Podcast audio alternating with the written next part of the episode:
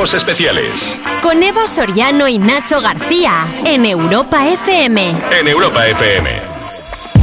Hoy en Estudio de Cuerpos Especiales se llena de afrobeat y el mejor género urbano con la visita de Jesús López Orozco, más conocido como la estrella internacional. Vele, buenos días. Bueno, a ver, lo primero lo sentimos muchísimo porque te hemos hecho madrugar. ¿Cómo estás? Ah, no, increíble. Yo feliz y con toda la actitud estando acá también.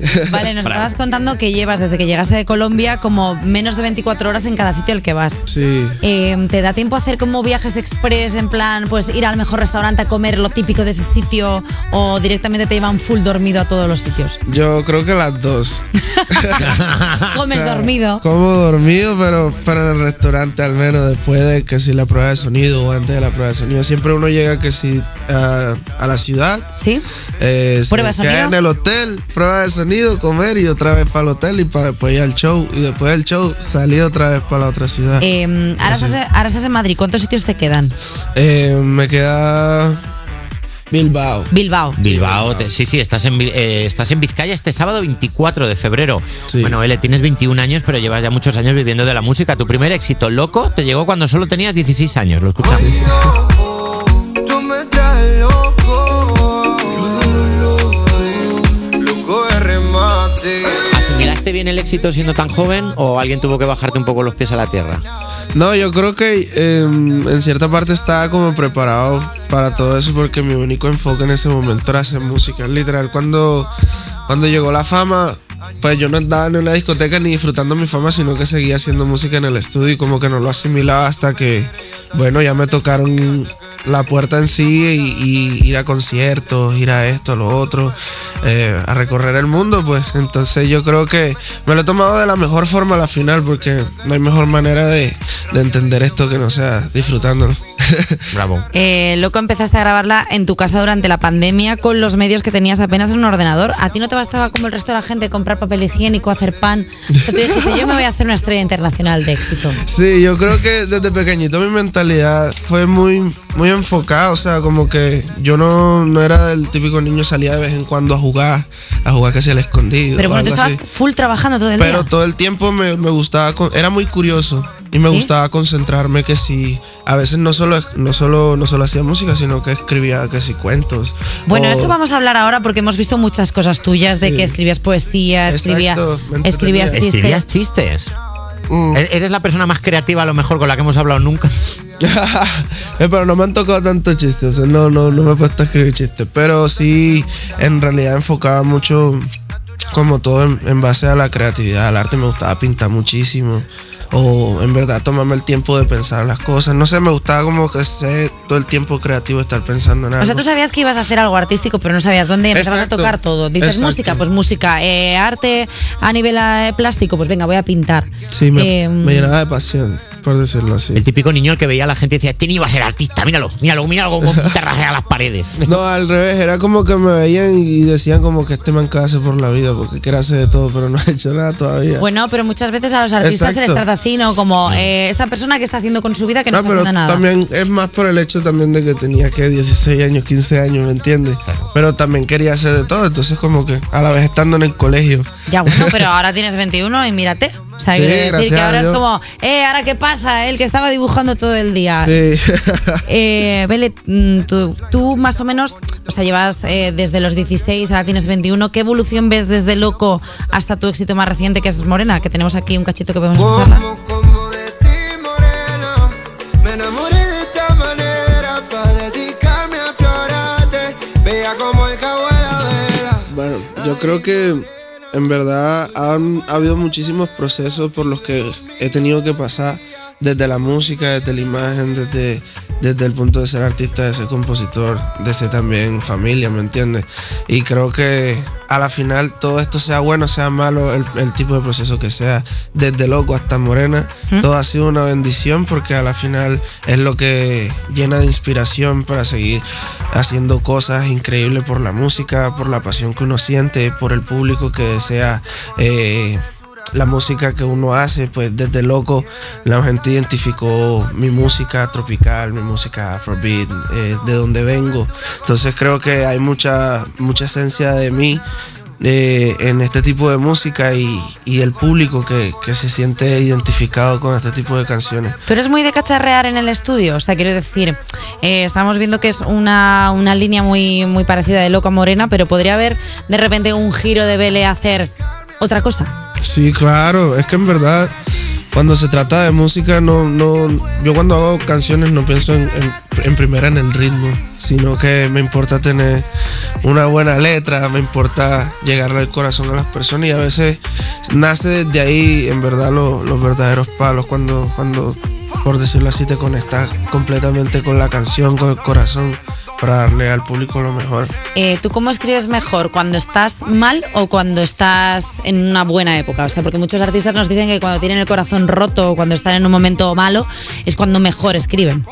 Oye, yo soy muy raro para escribir. En verdad yo puedo escribir una canción en media hora, en 20 minutos. ¿Qué? Como puedo demorarme cuatro días. No sé. Pero siento que mis mejores canciones salen en el momento menos esperado. Puedo estar triste, puedo estar feliz, lo que sea. Pero cuando siento que en mi mente no hay ningún tipo de sentimiento, que más bien puedo enfocar mi mente al sentimiento que quiera transmitir. Ahí es donde siento que, como dicen, es donde vengo, tengo el toro agarrado por los cachos. Eh, tú ahora mismo llevas ya un rato en este estudio.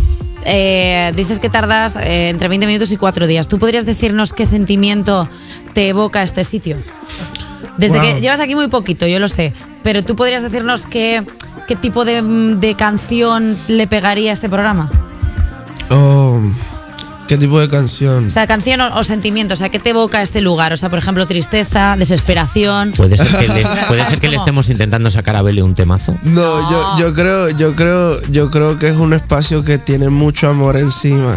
O sea, eso lo siento, porque se siente así como cuando entras a la cocina de la mamá, que sientes el amor así de, de que va a hacer a una comida sabrosa. Bueno, Fíjate. Qué bonito que Bele diga eso, porque el otro día nos echaron una bronca por tener la cocina guarrísima. Que mira, nos viene fenomenal un poco de refuerzo positivo. Vamos a hacer una cosa, vamos a escuchar Morena de Bele y ahora seguimos en un ratito con la entrevista en Cuerpos Especiales.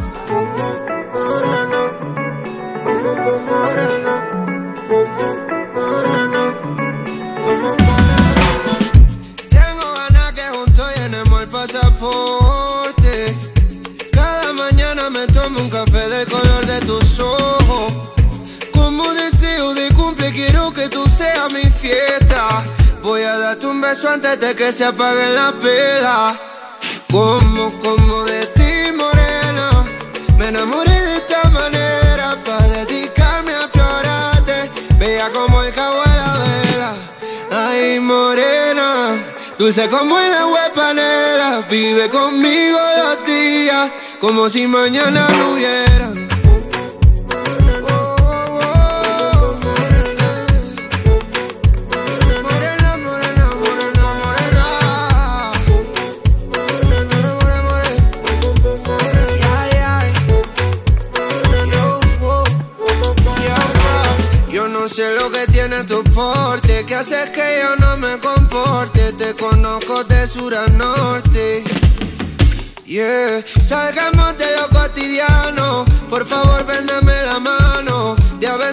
Como un safari. Contigo en nuestro mundo extraño.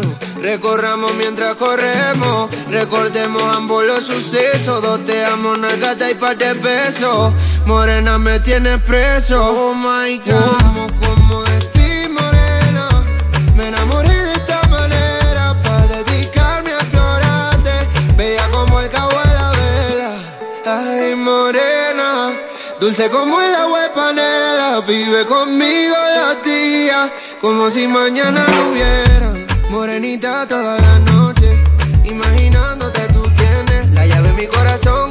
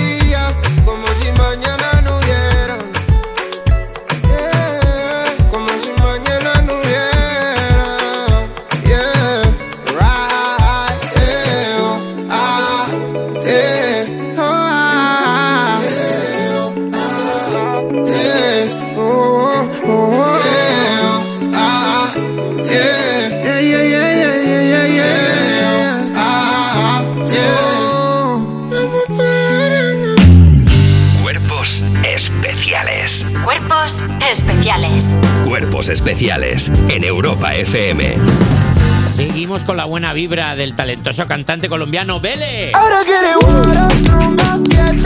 Bele, actúas este sábado 24 en Bilbao. ¿Tienes alguna sorpresita? Wow, en verdad, las primeras veces que voy am, a lugares así, pues ¿Sí?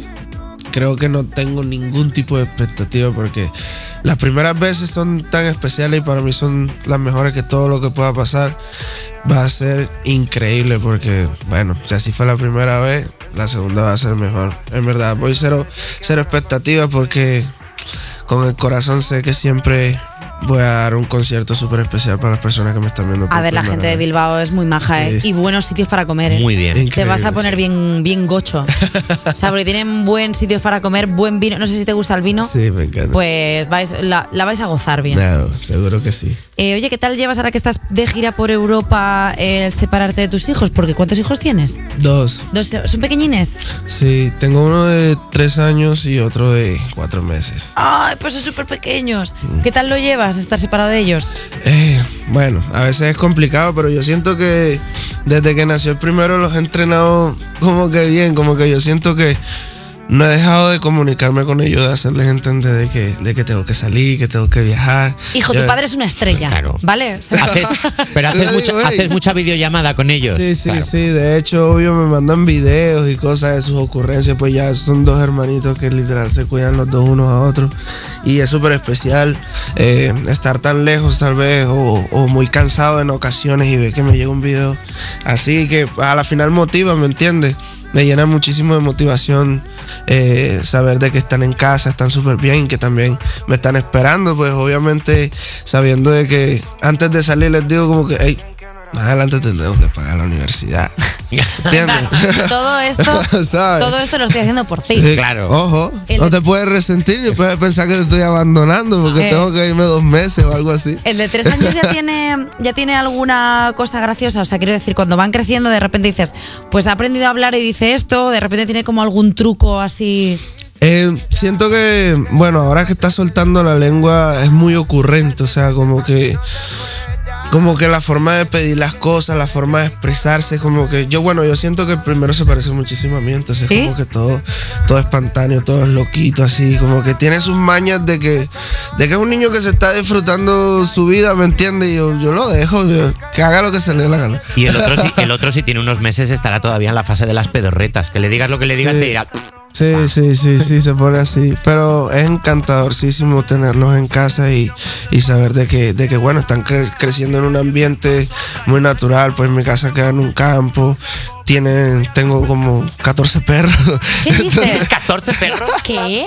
Entonces, todos ellos les gusta mucho la naturaleza y los animales. Y siento que. Y están un poco bueno, desconectados del mundo virtual. o sea, al Exacto, están exacto. creciendo como en un entorno O sea, en el tiene que... sus entretenimientos, pero todo, todo es como que sabe que pues a mis hijos les gustan los carritos, todavía no dejan de jugar con sus juguetes y cosas así.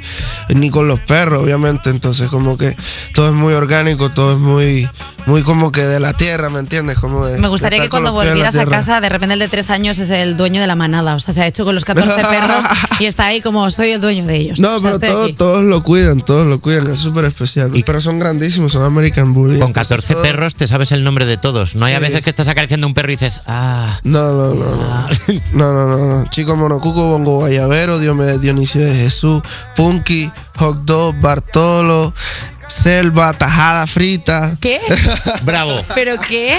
O sea, eh, o sea, solo por tajada frita, ahora mismo eres Sí, una de, sí. de las personas favoritas Faltan de este más, programa. faltan más. Hay unos que no tienen nombre todavía porque son crías. Perro, perro Les vas 13, viendo la perro 14. personalidad. Es como, Sí. venid aquí. Eh, Bele, una de las características de tu música, lo estábamos hablando antes, es el romanticismo de tus letras, algo que sin duda ha llegado al corazón de mucha gente. Tu canción Inolvidable tiene más de 300 millones de visionados en YouTube. Eh, ¿La vio también esa persona a la que no olvidabas? ¿Cómo? ¿La vio también la persona a la que le dedicas esta canción? Sí, claro. O sea, la persona a la que yo le escribí la canción sabe que se la escribí. Sí, Porque esa canción la escribí cuando tenía que 14 por ahí. pero sí que sentías fuerte con 14. Ah, pero que es no tenía que con- nada que hacer. Claro, con 14. Pero es verdad que con 14, con 14 es cuando más fuerte se siente porque crees Sí, que lo que te está claro, pasando no, no hay nada más grande que eso. Acaba el mundo, encontré Claro. el amor de mi vida y se me fue así.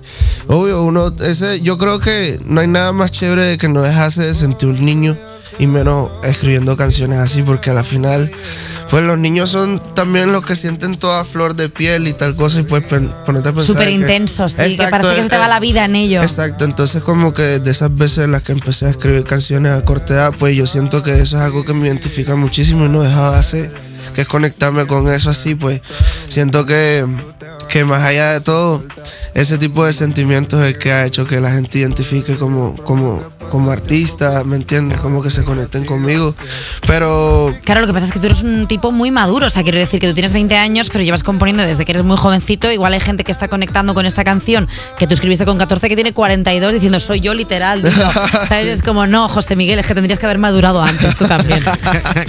Eh, Eres tan romántico que no mandas emails, eh, sigues mandando cartas y lo cuentas en tu canción Mi Carta. Te una carta estés sola.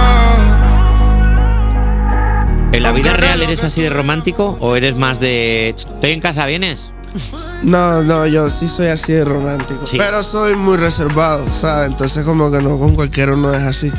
A, a estas alturas de la vida no, no, no aguanta desperdiciar ese tipo de sentimientos así de valor, ¿sabes? O sea, de valor. Eh, Bele, ¿te parece si para terminar la entrevista hacemos un jueguecito? ¿Un qué? Un juego. juego. Un juego. Un juego, Claro. un juego que nos presenta nuestro querido Javi Sánchez J. Music. A Buenos ver, ¿qué días. ¿Qué tienen ¿Cómo Javi? Parchis, un trivial? A ver. Tenemos un ¿Qué Monopoly que tenemos mucho tiempo, ¿no? Mira, es que como compones tan rápido, Vele, eh, hemos, hemos pensado en hacerte un jueguecito en adivinar canciones que suenan muy rápido, igual que tú las escribes, ¿vale? Te vamos a poner Ok. un cachito de una canción, compites contra Eva y contra Nacho. Vosotros Uf. jugáis también, ¿eh? Vale, A ver, a ver. hacemos una cosa, nos quitamos, Nacho y yo, eh, Los auriculares. El auricular Para estar en igualdad de condiciones. Exacto. Eso es, solo por monitores. Vamos a escuchar trocitos de canción aceleradísimas y el que primero diga yo, que responda a ver si es correcto o no es Esto correcto. siempre me va muy mal, pero yo voy para encima. Nunca se te va a dar peor que a mí, tranquilo. Vamos con la primera.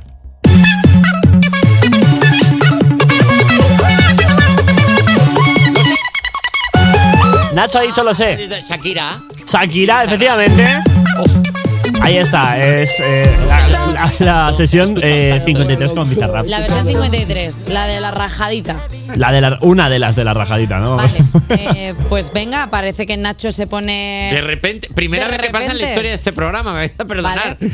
Pasaba A por aquí, he visto un balón y he metido gol. Muy Venga, mal. vamos a ponerla un poquito Muy más mal complicada. presentador no dejar que el invitado de pronto pueda contestar, la verdad. Me parece, me parece una vergüenza. Vamos con la segunda.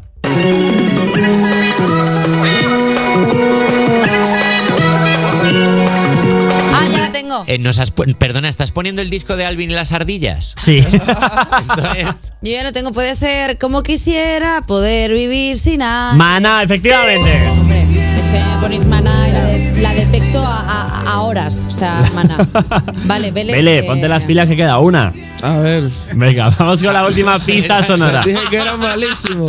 Vamos a hacer una cosa. Aunque Nacho y yo la sepamos, nos vamos a aguantar para ver si Vele la sabe. Si ya Vele no la sabe, pues ya le diremos No, sí, ya tienen que tirarla porque imagínate. A ver, ¿Conoces al cantante Vele? a ver.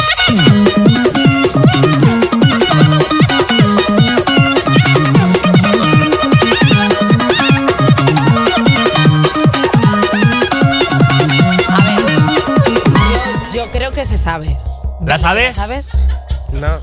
A ver, espérate, espérate, porque vamos a tirar del comodín de los compañeros. ¿Has Claro, comodín del equipo de amigos? Hay alguien que se la puede chivar por aquí. Tacones rojos. ¡Tacones rojos! Y que es peor? Despista más que otra cosa. Vele, el 24 de febrero, sábado, en Bilbao, concierto. Muchísimas gracias por estar aquí con nosotros. Eh, muchísimas gracias a ustedes por la invitación, la pasé increíble, de verdad que muy Nada. agradecido. Muchas gracias Muchas por gracias. venir. Descansa cuando puedas y dale un besico a tus nenes. Ay, sí. Eh, y nosotros nos escuchamos ahora en un minuto. Cuerpos especiales. De lunes a viernes de 7 a 11 y sábados y domingos de 8 a 10 de la mañana en Europa FM.